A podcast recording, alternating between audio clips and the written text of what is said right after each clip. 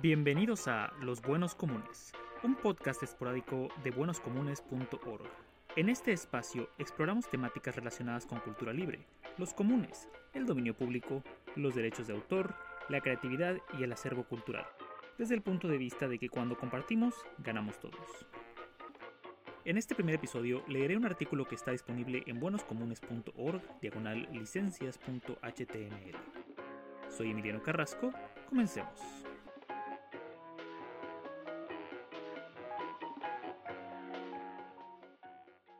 ¿A qué te refieres con cultura libre? Cultura libre es un concepto que parece complicado a primera vista, pero en realidad es bastante sencillo. Con cultura libre nos referimos a piezas culturales, principalmente expresiones artísticas como historias, música, poemas, pinturas, cómics o videojuegos, cuyos autores han decidido no apegarse a las leyes tradicionales del copyright y han liberado su trabajo para que aquellas personas que lo experimentan puedan ser partícipes del mismo.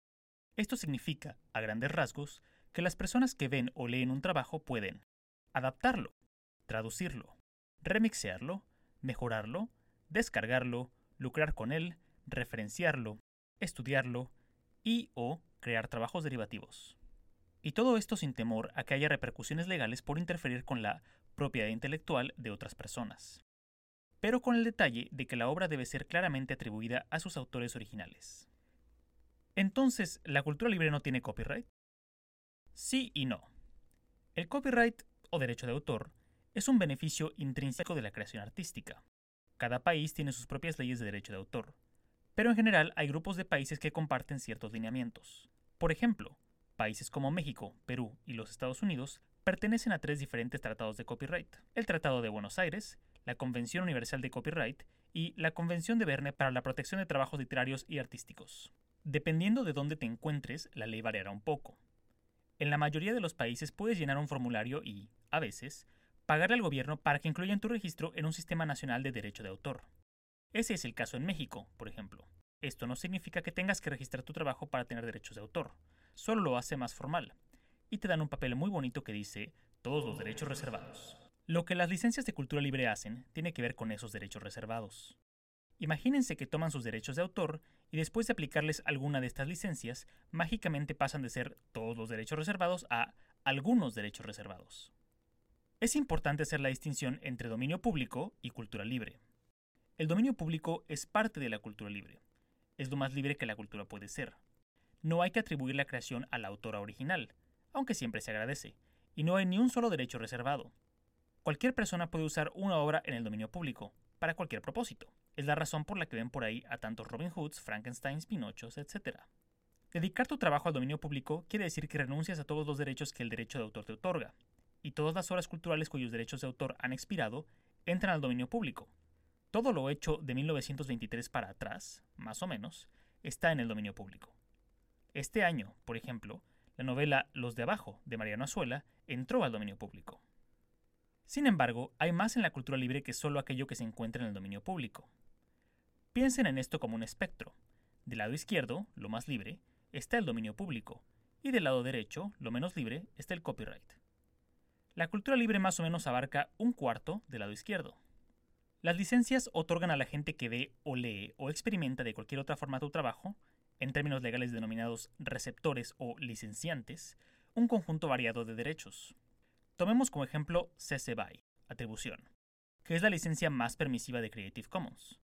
Básicamente permite a la audiencia hacer lo que le plazca con tu trabajo siempre y cuando te reconozcan como el autor original, pongan un enlace al trabajo original y hagan nota de cualquier cambio realizado en la obra de forma tal que no implique que el autor original apoye los cambios hechos. Este último dato es particularmente importante en licencias como las de Creative Commons, ya que, como cualquier persona puede usar tu trabajo, si alguien cambia algún aspecto del mismo al compartirlo o en uno de los trabajos derivativos, insinuando quizás que estás diciendo algo que no dijiste, las cláusulas de la licencia permiten que ejerzas tu derecho de autor de exigir que añadan nota de los cambios realizados. Entonces, dependiendo de la licencia que le apliques a tu trabajo, será la cantidad de derechos que cedas a tu audiencia. Lo más genial de la cultura libre es que al aplicar estas licencias dejas de asumir que tu audiencia es un ente sin motivación ni creatividad propia, consumidores simples, que existen solo para absorber contenido, y les das voz y agencia para poder tomar un trabajo cultural y afectarlo de la manera que mejor vean, presentando a su vez el trabajo a una audiencia más grande y también enriqueciendo el acervo cultural. Con la cultura libre y con modelos más permisivos de autoría y creación, ganamos todos. Pero a ver, ¿la cultura libre es gratis? No necesariamente. Mucha gente ofrece su trabajo de cultura libre de manera gratuita. El Internet es una poderosa herramienta para ello, pero no tienes que hacerlo de manera gratuita. Puedes cobrar lo que quieras por tu trabajo y de todas formas licenciarlo como cultura libre. Esta confusión viene principalmente del inglés, donde free, gratis, y free, libre, son homógrafos. Es tanta la confusión que mucha gente en el ambiente de código libre ha decidido usar la palabra gratis para diferenciar entre los dos significados. Al final, depende de ti cómo compartes tu trabajo. ¿Es esto una postura política? Puede serlo si quieres, pero no necesariamente.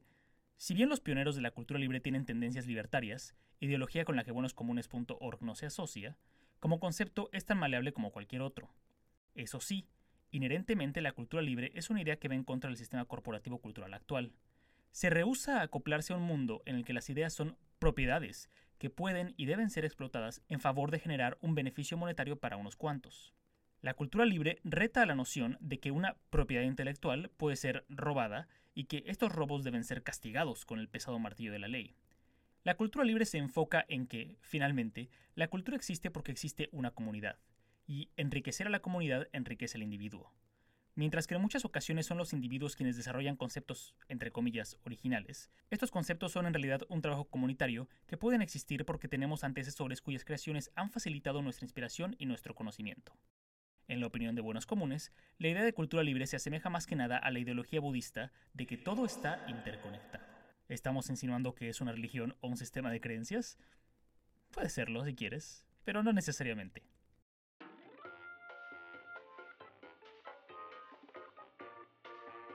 Gracias por escuchar Los Buenos Comunes, un podcast esporádico de buenoscomunes.org.